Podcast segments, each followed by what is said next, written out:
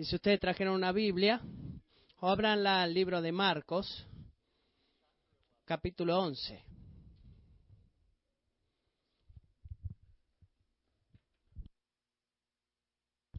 Debía haber mencionado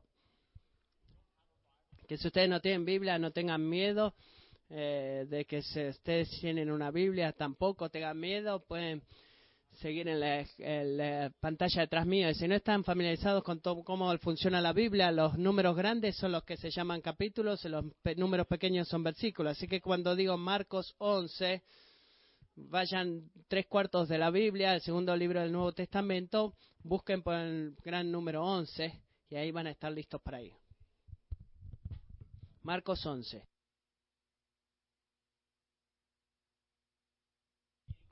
Hemos estado estudiando este Evangelio, por, aunque no lo crean, por casi un año.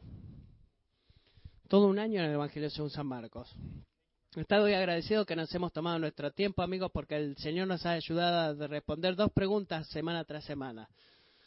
Eh, trato de llamarlos, eh, estoy tentado de llamarlos para ver si saben. Algunos saben, díganlo en voz alta. ¿Cuáles son las dos preguntas? ¿Quién es Jesús? Sí. Pregunta número dos. Eh, tartamudeando, ¿qué significa servirlo a Él? Bueno, cuando enseño a los alumnos de escuela media o high school, eh, puede estar en un lugar más pequeño, escucho mejor. Bueno, pero esas son las dos preguntas. ¿Qué, ¿Quién es Jesús y qué significa seguirlo? Y Marcos tiene esas dos respuestas al final del capítulo 11 prácticamente. Así que escuchemos la palabra del Señor empezando en el versículo 27. Verso 27. Llegaron de nuevo a Jerusalén y cuando Jesús andaba por el templo, Jesús, se acercaron a él los principales sacerdotes, los escribas y los ancianos y le preguntaron, ¿con qué autoridad hace estas cosas? ¿O quién te dio la autoridad para hacer esto? Jesús les respondió, yo también les haré una pregunta. Respóndanla y entonces les diré con qué autoridad hago estas cosas. El bautismo de Juan, ¿era del cielo o de los hombres? Respondan. Y ellos discutían entre sí diciendo, si decimos del cielo, él dirá, entonces, ¿por qué no le creyeron? Pero si decimos de los hombres, pero temían a la multitud, porque todos consideraban que Juan verdaderamente había sido un profeta. Respondiendo a Jesús dijeron, no sabemos. Jesús les dijo, tampoco yo les diré con qué autoridad hago estas cosas. Señor, ¿podrías bendecir la predicación de tu palabra en este día? Oro de que en mi debilidad tú muestres tu fortaleza. Y te pido eso junto con mis hermanos y hermanas, que seamos fieles para escuchar a tu Espíritu Santo en este momento. Y que tú tomes las palabras que salen de mis labios y las hagas vivas en el corazón del hombre. Venimos aquí porque decidimos cambiar y oro de que el cambio tome lugar incluso mientras escuchamos ahora, en el nombre de Jesús. Amén. No voy a recomendar a todos ustedes que vayan a casa y cualquiera sea de su edad miren esta película, pero creo que el Matrix es uno de los, clásicos, películas clásicas. Y un hombre llamado Neo, si no están familiarizados con este film, eh, eh, que fue el protagonista Ken Reeves, en una escena, él tiene su cerebro, quizás recuerden esto, conectado a una computadora futurística, que tiene la habilidad de cargar grandes cantidades de información en el cerebro de Neón en cuestión de minutos. Así que en una escena sus ojos se blanquean y se recuesta y esta computadora es insertada en su cráneo y dice está sentado en silencio en la silla mientras se carga la información y luego recostado ahí y cuando se termina la, de cargar la información en su cerebro y se gira a mirar a su jefe Morfeo y le dice, yo sé, yo sé kung fu. Y Morfeo dice, bueno, muéstrame. Y lógicamente Neo se levanta y demuestra artes artes marciales que requieren miles de horas de práctica para poder hacer y él la recibió en algunos minutos y pienso en esa escena en la película y digo, bueno, que, ojalá toda la, el aprendizaje fuera así. Estoy en la, en la escuela ahora aprendiendo un grado en maestría de divinidad y cómo me gustaría poder sentarme, que me enchufen una computadora y se, recostarme ahí en cuestión de minutos. Bueno, de que pueda decir, bueno, sé hablar en griego o sé hebreo, eh, sé estudiar en Estados Unidos. Imagínense la mayoría de nosotros haber estado en la escuela y pensar que en minutos podemos aprender todo lo que necesitábamos aprender acerca de español, cálculos, historia americana, medicina, ingeniería, con programas de computación, música. Y ustedes eligen el tema y que en minutos sea tuyo. Eh, sin lecturas, sin tareas para el hogar, sin exámenes, sin eh, estudiar, eh, sin ningún esfuerzo, recibir todo ese conocimiento, sin que se requiera un trabajo. Eso sería increíble. Pero todos los maestros aquí que hay aquí saben que no es la forma en la que el mundo funciona. No es la forma en la que el mundo funciona. Si ustedes quieren saber algo, tienen que trabajar para eso. Tienen que leer, tienen que estudiar, tienen que tomar exámenes, tienen que aprender, tienen que practicar. Es verdad, así como estudiante, para los estudiantes, para los padres es verdad también, es verdad como un empleado. El recibir conocimiento requiere trabajo. Y es también verdad de que como cristianos pasa lo mismo. Pero amigos, creo muy a menudo que no vivimos de esa forma. Cuando se, requiere, se refiere a nosotros y Dios, queremos ser como Neo.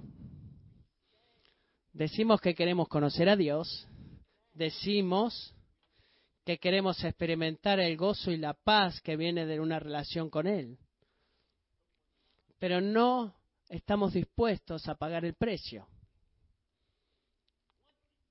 queremos estas cosas, queremos este conocimiento de Dios, pero no estamos dispuestos a pagar el precio. Porque en una manera Dios eh, demuestra todo el conocimiento de Él a través de todo el mundo creado. Ustedes no necesitan ser un literato o escuchar el Evangelio para saber de que hay un Dios en los cielos que no es como nosotros y que eh, debemos dar cuentas a Él. Ustedes pueden recibir de eso solamente de mirar la gloria de la creación. Pablo nos enseña eso en Romanos 1.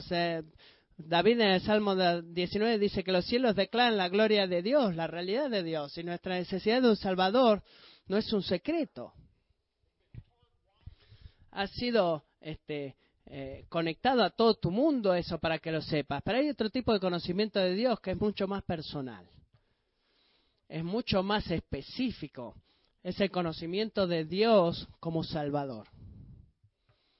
El conocimiento de Dios como Padre.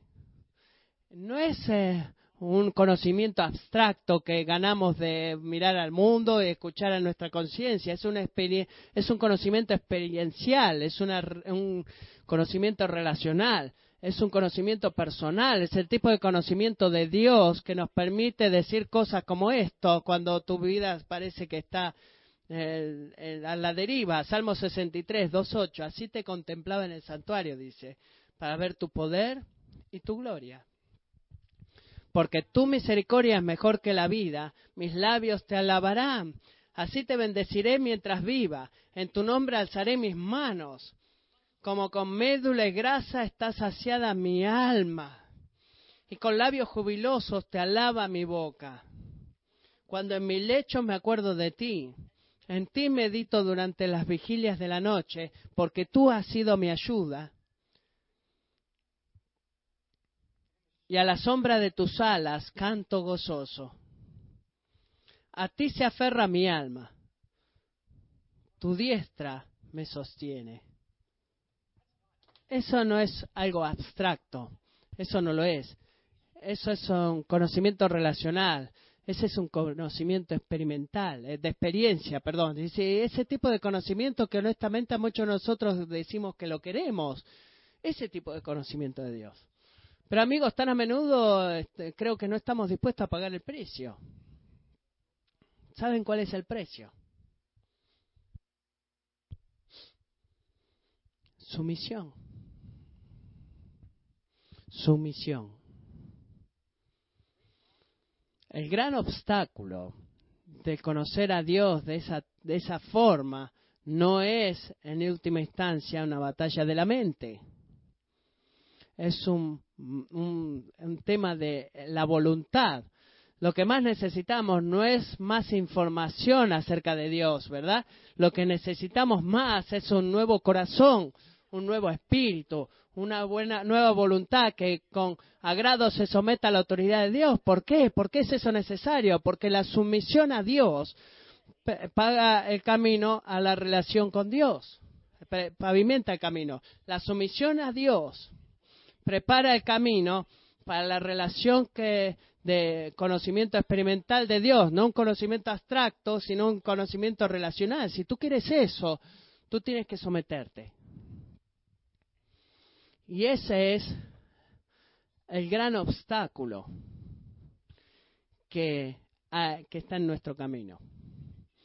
Eh, tú, tú quieres ese tipo de relación con Él, tú quieres experimentar a Dios de esa forma, quieres tú conocerlo a Él personalmente, bueno, debes estar dispuesto a someterte a su autoridad. Escuchen el Salmo 81, dice en el versículo 18, yo el Señor soy tu Dios, que te saqué de la tierra de Egipto abre bien tu boca y la llenaré.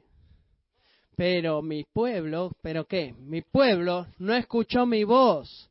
Israel no me obedeció.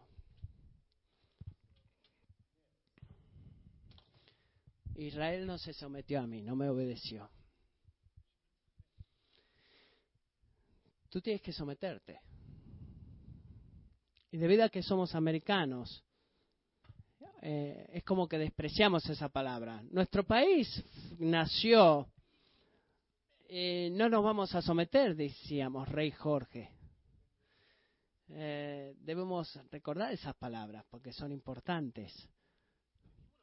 Y si tú quieres este, hacer hervir la confrontación de Jesús con los líderes religiosos a una pregunta esencial, querida iglesia, esta es la pregunta. Si tú pudieras eh, Marcos eh, nos hace ver todo lo que es la relación a Dios hacia una pregunta simple en este capítulo. ¿Estás dispuesto a someterte a la autoridad de Jesús? Esa es la pregunta más importante que puedas responder. Y agregaría que tú, tú no eres ajeno a esa pregunta. Tú tienes que preguntar y tú tienes que responder esa pregunta cada día que cuando te levantas y el tema de la autoridad, el problema de autoridad y la sumisión, no viene como una sorpresa, no es una sorpresa. Así que Jesús, el día anterior, había sido muy popular. Si se recuerdan la semana pasada cuando predicó Josh, él fue a uno de los templos y nombró un, hizo un milagro masivo. Este era Jesús limpiando a los mercaderes que estaban vendiendo cosas y estaba tirando las mesas de los que y me tenté a traer una mesa acá para con monedas para que ustedes puedan escuchar lo que hizo Jesús y el escándalo y dijeran, wow, hizo eso verdaderamente él, sí lo hizo y él estaba molesto. Jesús se enojó, era un enojo justo, pero los religiosos judíos lo, habían vuelto lo que debería ser la casa de oración entre una cueva de ladrones y él estaba molesto por eso. Jesús estaba molesto. Así que no es sorpresa para nosotros de que él hizo detener todo el tráfico en el templo por un día, en el festival judío más grande de todo el año, que era la Pascua, que Jesús cuando volvió al templo al día siguiente, eh, cuando camina y llega ahí, se encuentra una delegación del Sanedrín. El Sanedrín era la corte judía más grande ahí en la tierra, y considerando al sumo sacerdote, los escribas y los ancianos. Así que esta gente dije, no sabía que tú ibas a venir, querías hablar con Jesús. No, no dijeron eso. Esto fue una delegación oficial con una misión especial. Y esa era Jesús.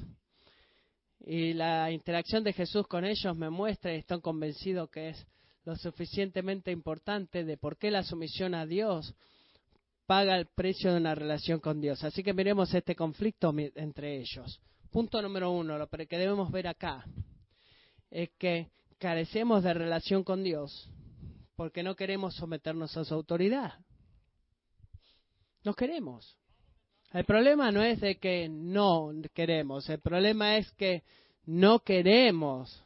Noten acá que los líderes judíos traen una pregunta a Jesús. Miren el versículo 28. ¿Qué dice acá? ¿Con qué autoridad haces estas cosas? ¿O quién te dio la autoridad para hacer esto?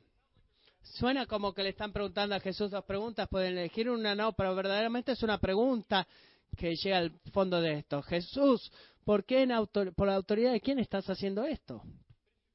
Pero si ustedes hubieran leído Marcos, pueden verlo y lo ven en contexto, saben que esta verdaderamente no es una pregunta.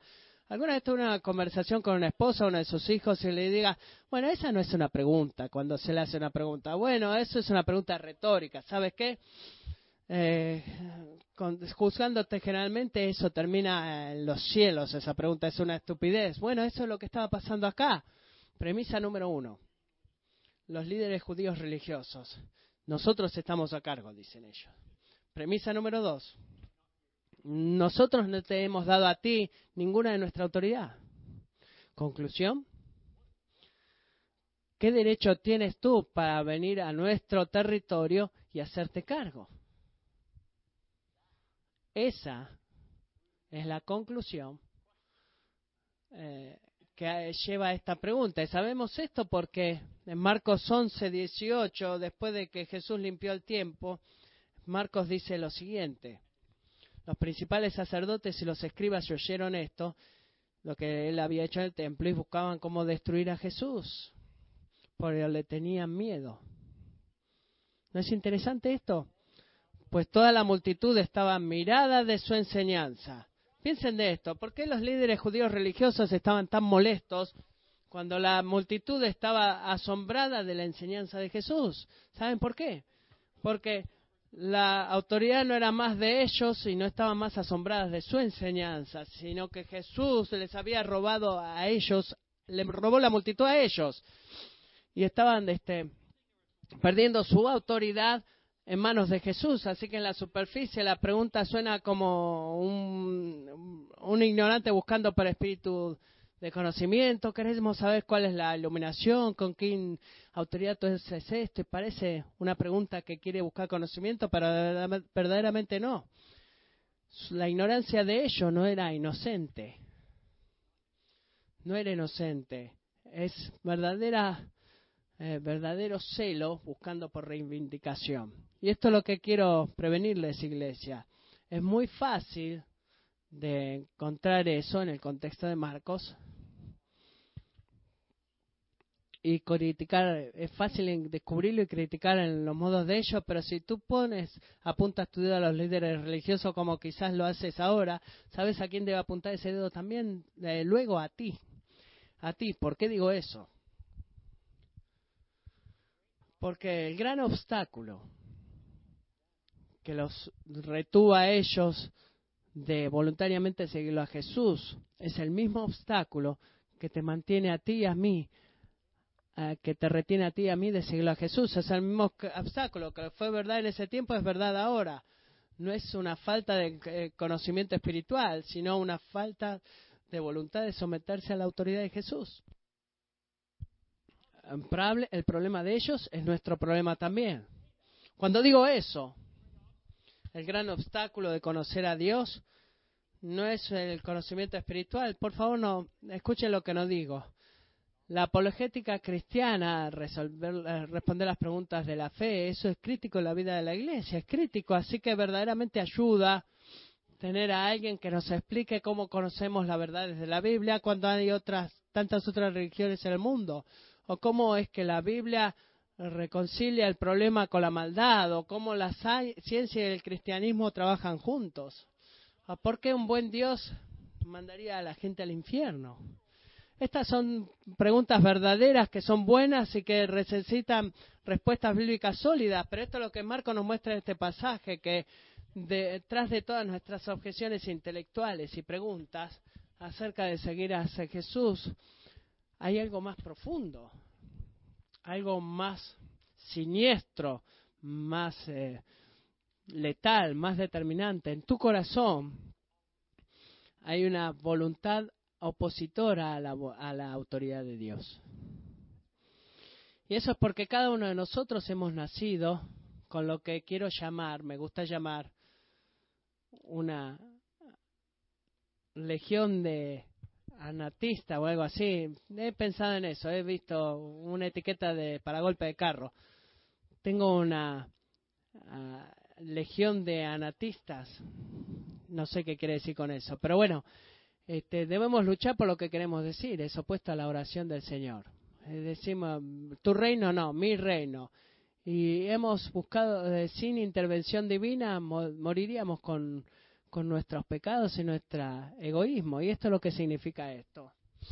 No existe tal cosa que sea objetiva, moral y neutral eh, de, de una religión debemos, estamos, hemos sido conectados a nuestra naturaleza percaminosa, virtualmente estamos conectados para ver lo que Dios, lo que el mundo quiere que veamos acerca de Dios. Estamos conectados por una naturaleza pecaminosa virtual para encontrar lo que queremos encontrar acerca de Dios. Eh, supuestamente ser, que es la verdad de Dios que lo mantiene a él en una caja, pequeña caja conveniente para nosotros y que satisface nuestra necesidad de amor, aprobación y perdón, sin nunca, ah, sin nunca este, atentar con nuestra autonomía personal. Estamos todos, amamos todo eso, estamos muy felices para estar eh, felizmente integrados e integrar a Dios de esa forma en nuestras vidas, que significa que todas las necesidades que tenemos nunca vamos a poder tener, pero nunca nos empuja tanto a hacer algo que no queremos hacer, Dios, cuando lo tenemos en la cajita. ¿Quién quiere eso? Es como el mejor abuelo del mundo, ¿verdad? Pero verdaderamente así no es el Señor. Tú no sirves a ese tipo de Dios que está en una cajita guardado, respondiendo. Y las preguntas que nos hacemos acerca del Señor a menudo reflejan, como los líderes religiosos, una gran resistencia a cualquier concepto de realidad de que Dios es Dios y que yo debo someterme a Él. No queremos eso que sea verdad. Dios es Dios y tengo que someterme a Él. Así que, ¿qué es lo que hacemos? Bueno, creemos, creamos excusas. Creamos excusas, miramos, buscamos por razones fuera de la razón y esta es una de ellas. Ah, no queremos caer dentro de lo que son los cristianos hipócritas. Bueno, otro hombre dijo que era esto, pero verdaderamente hizo esto otro. Eh, eso no es eh, ser cristiano, eso es un montón de hipócritas. Quizás eh, si nos ponemos en la esquina, nos ponen en la esquina, y tú oras al hombre allá arriba porque es la cosa americana por hacer, pero estamos muy felices de otra forma de hacer cosas de que esta gente esté ahí, pero necesitamos ocasionalmente a Dios y pedirle cosas, pero no necesitamos obedecerle y someternos a Él. Y amigos, si tú no eres un cristiano, quiero desafiarte en esta mañana a simplemente ser honesto.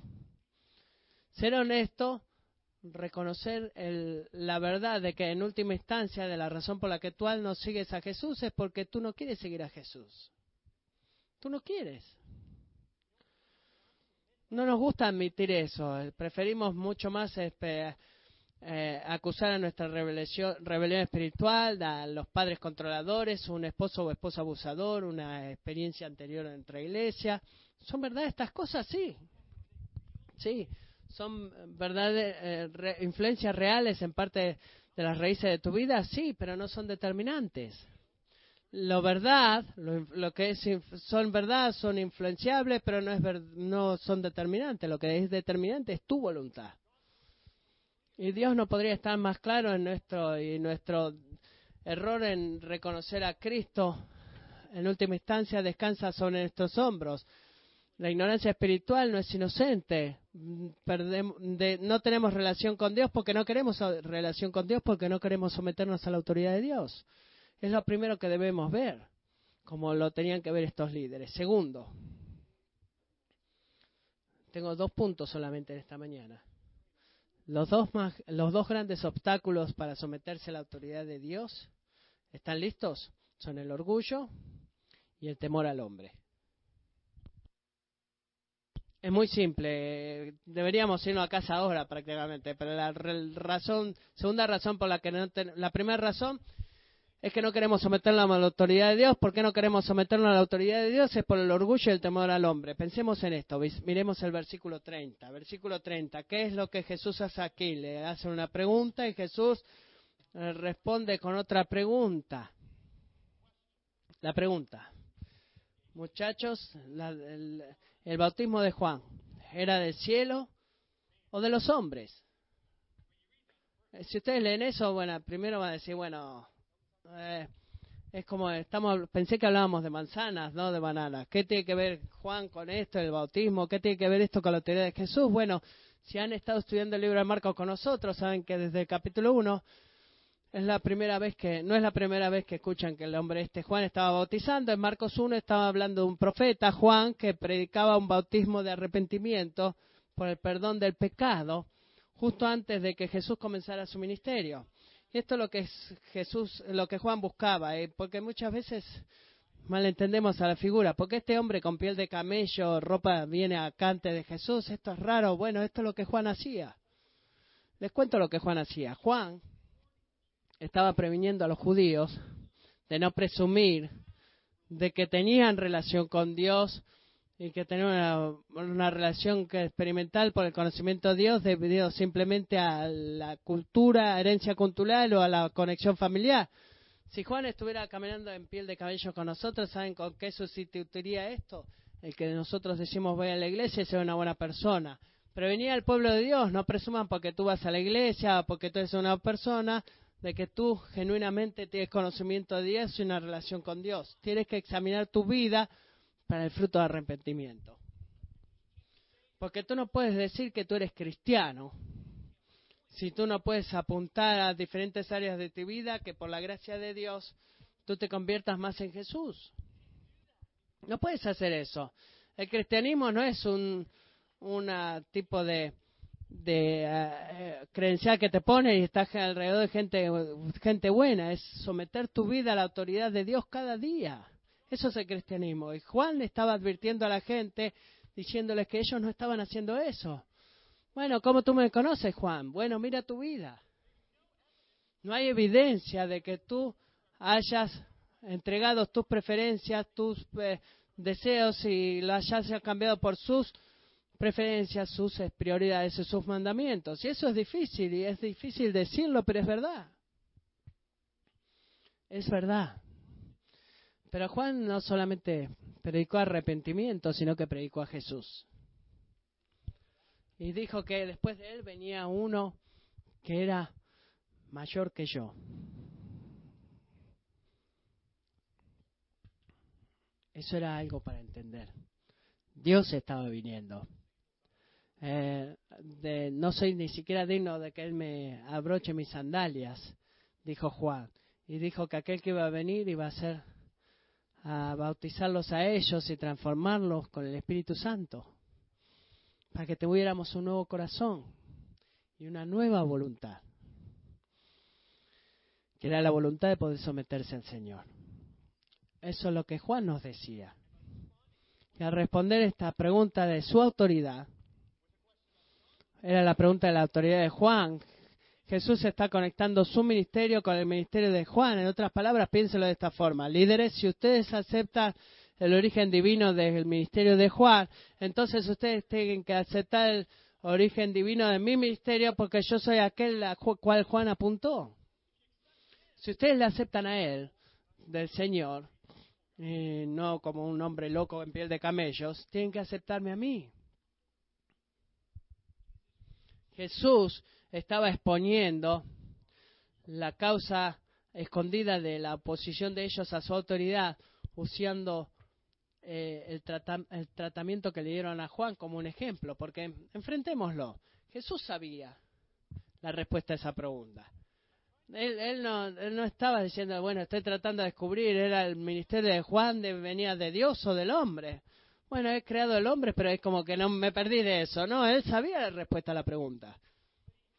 Pero él les hace esta pregunta porque sabía los dos problemas, como dije, que mantuvo a los líderes de poder reconocer la autoridad de Juan como profeta, que eran los mismos problemas que le evitaban a ellos poder reconocer a Jesús como el Hijo de Dios. Los dos problemas, el orgullo y el temor al hombre. Miremos el orgullo, miremos el verso 31. ¿A dónde vemos el orgullo acá? A ver. ¿Qué les dijeron? Y ellos discutían entre sí diciendo, si decimos del cielo, él dirá, Jesús dirá entonces, ¿por qué no le creyeron? Eh, estén conmigo acá. Eh, el Sanedrín nunca creyó de que Juan vino de enviado del cielo. Nunca se humillaron ni se arrepintieron. Pero noten algo aquí, iglesia. Noten que como ellos creían en Juan no tenía un efecto percisivo para poder responder a la pregunta. Lo que es verdad acá es irrelevante para ellos. Noten esto. A ellos no les importaba lo, de dónde venía Juan. Lo único que les importaba a ellos es poder evitar cualquier omisión de error o de equivocación en lo que habían hecho. El orgullo nos causa el no preocuparnos por lo que es verdad. Lo único que nos preocupa es no estar equivocados. Ese es el efecto del orgullo. Así que quiero que piensen en algo. Piensen en esto. Cuando un amigo te confronta, eh, podemos sustituirlo por esposa, padre, hermano, pastor. Cuando un amigo te confronta y te te apunta quizás con amor o no con tanto amor un área de tu de pecado o de debilidad en tu vida, ¿cómo tú respondes? Esto es donde la donde debemos hacer la prueba. Un hombre humilde hace preguntas y escucha cuidadosamente en un esfuerzo para poder entender lo que es verdad, lo que verdaderamente sucede y por qué sucede. Pero un hombre orgulloso no le importa la verdad. Un hombre orgulloso simplemente quiere estar en lo correcto. Es lo único que le importa. Inmediatamente comienza a arrojar cualquier un montón de excusas, de palabras para defenderse y dirá lo que sea necesario para evitar admitir que está equivocado o equivocada.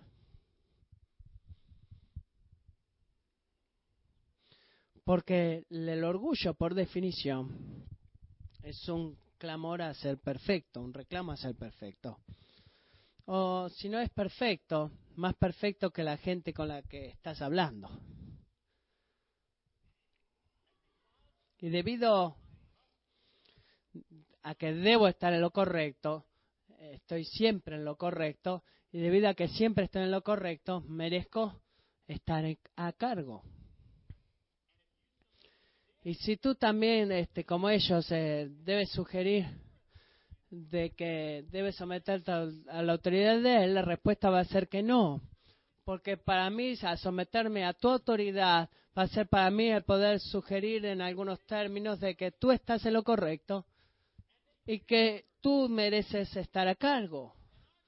Y no estoy, no estoy feliz con eso. Eso es intangible para el hombre orgulloso. Es inconcebible.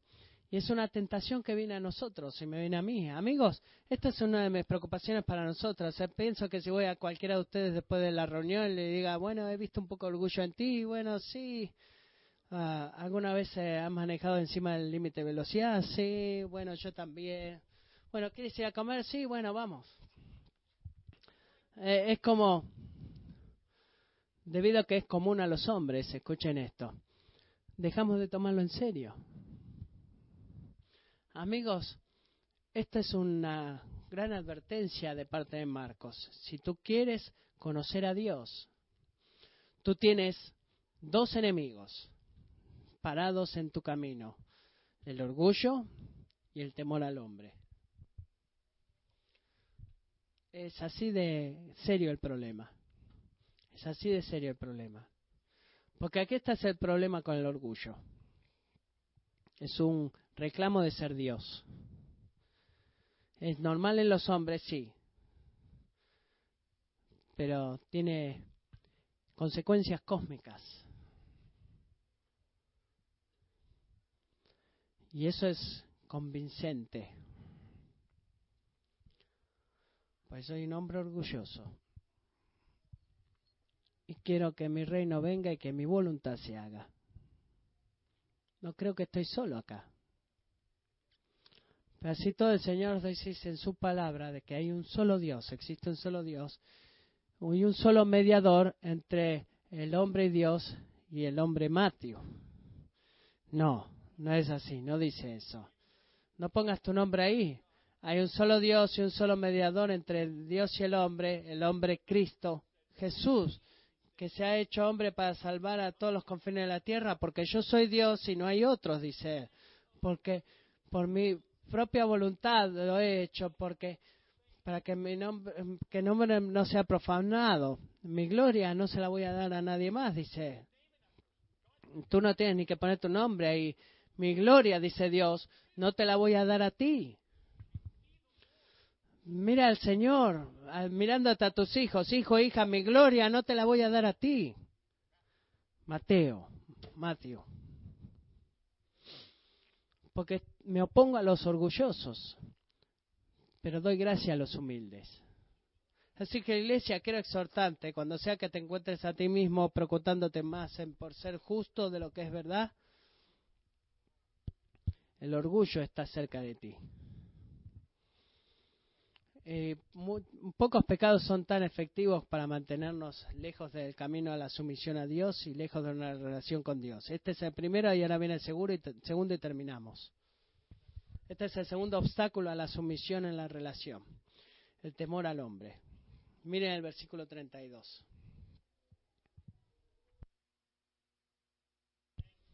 Pero si pero si decimos que el bautismo de Juan era de los cielos, el decir que el bautismo de Juan y de los del misterio era de los hombres era impensable para ellos. ¿Saben por qué sé esto? Porque ni siquiera termina la oración. ¿Lo notaron eso? Miren el versículo 32. Pero si decimos de los hombres, y ahí termina. Era tan impensable para ellos que pudieran decir eso, que ni siquiera lo verbaliza lo que sucedería. Marcos nos tiene que contar de que tenía miedo a la multitud, porque todos consideraban que Juan verdaderamente había sido un profeta. Noten de vuelta esto acá que lo que eh, ellos ni siquiera lo que les preguntan ni siquiera es verdad. ¿Qué era la verdad? La verdad la respuesta de Jesús, respondía a la verdad. Bueno, esta es la verdad. Bueno, creo que venía de los hombres, por eso no lo creí.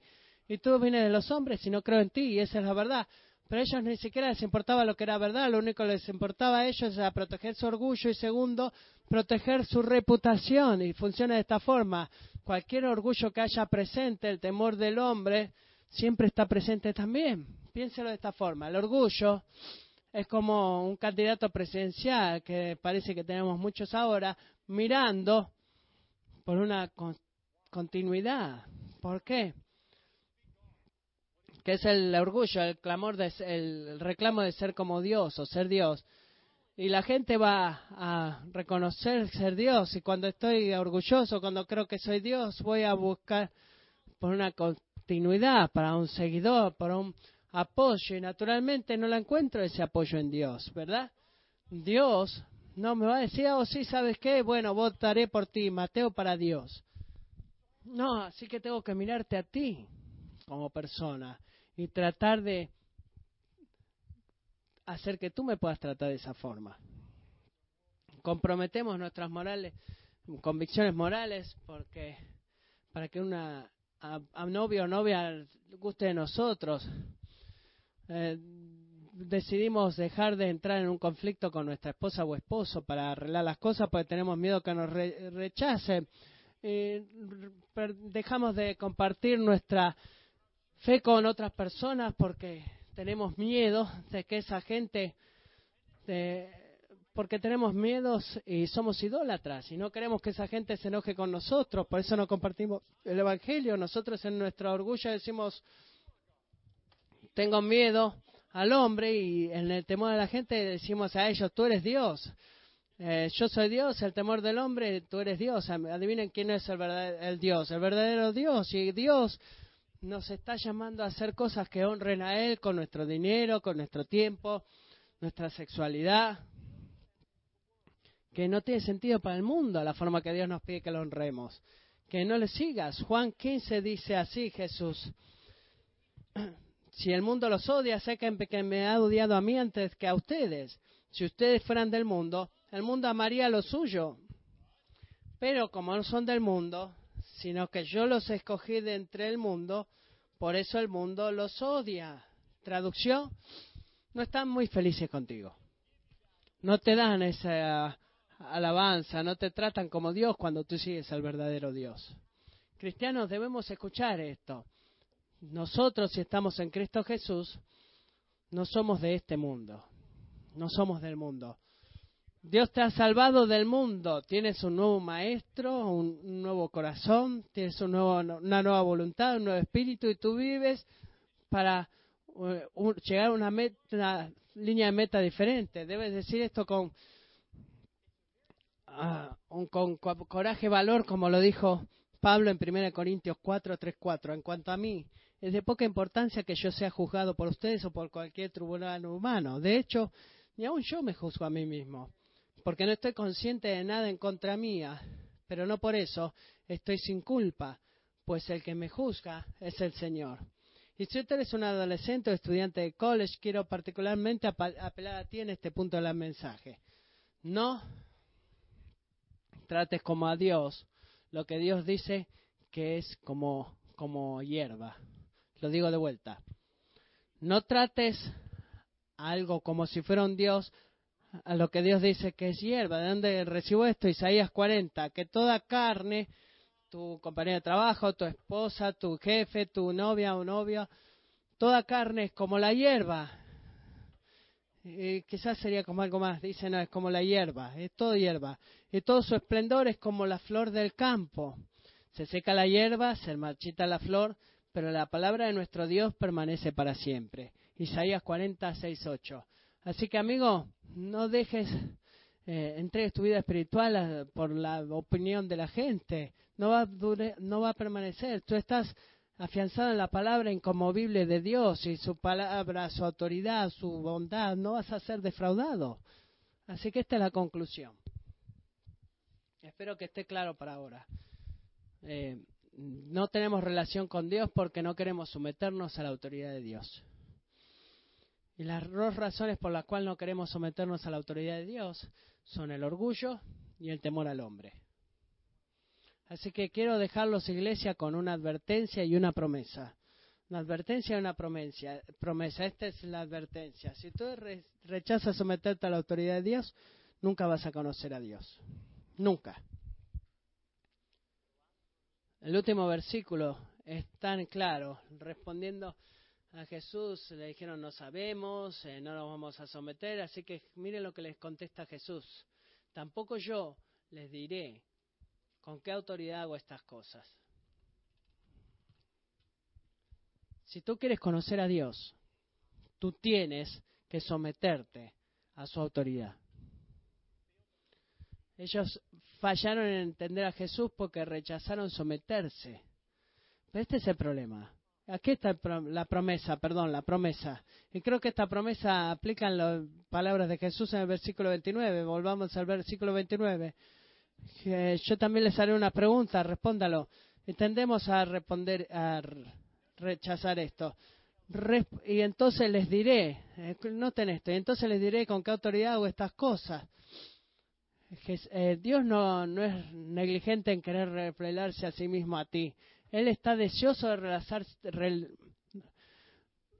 mostrarse a Él mismo hacia las personas. Y el tema es que el problema de la relación con Dios No vas a conocer a Dios hasta que tú no elijas someterte a Él.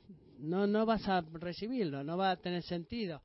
Pero cuando empiezas a dar pasos de bebé y eliges a someter áreas de tu vida al Señor, todos los temas de quién es Él y la obra de su, de su mano, es como que se comienza a encender la luz. Pero es la sumisión a Dios que allana el camino para una relación con Dios. Y esa es la promesa. Y en último, eh, por último, es un llamado a la fe. Porque la fe llena, eh, eh, llena nuestra carne y la fe escucha el, susurro del diablo, pero la fe nos dice que Jesús es mejor.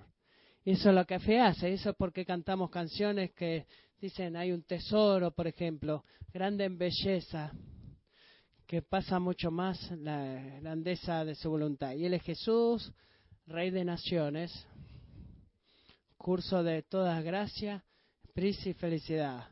Hay una fuente que rebosa siempre, que satisfaciendo a todos los que bebemos de ella.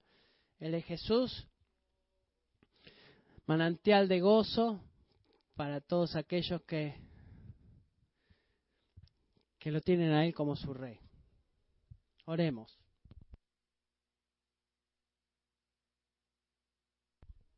Oh Señor, ¿podrías ayudarnos a hacer eso? Gracias por prevenirnos.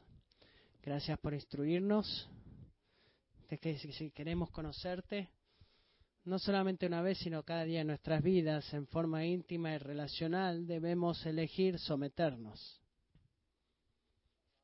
Y Dios ora el día de hoy que, que tú hagas eso, que mientras cantamos estas canciones y compartimos la Santa Cena, que tú tomes cada parte de nuestro corazón dudoso y lo afirmes delante del Rey Jesús.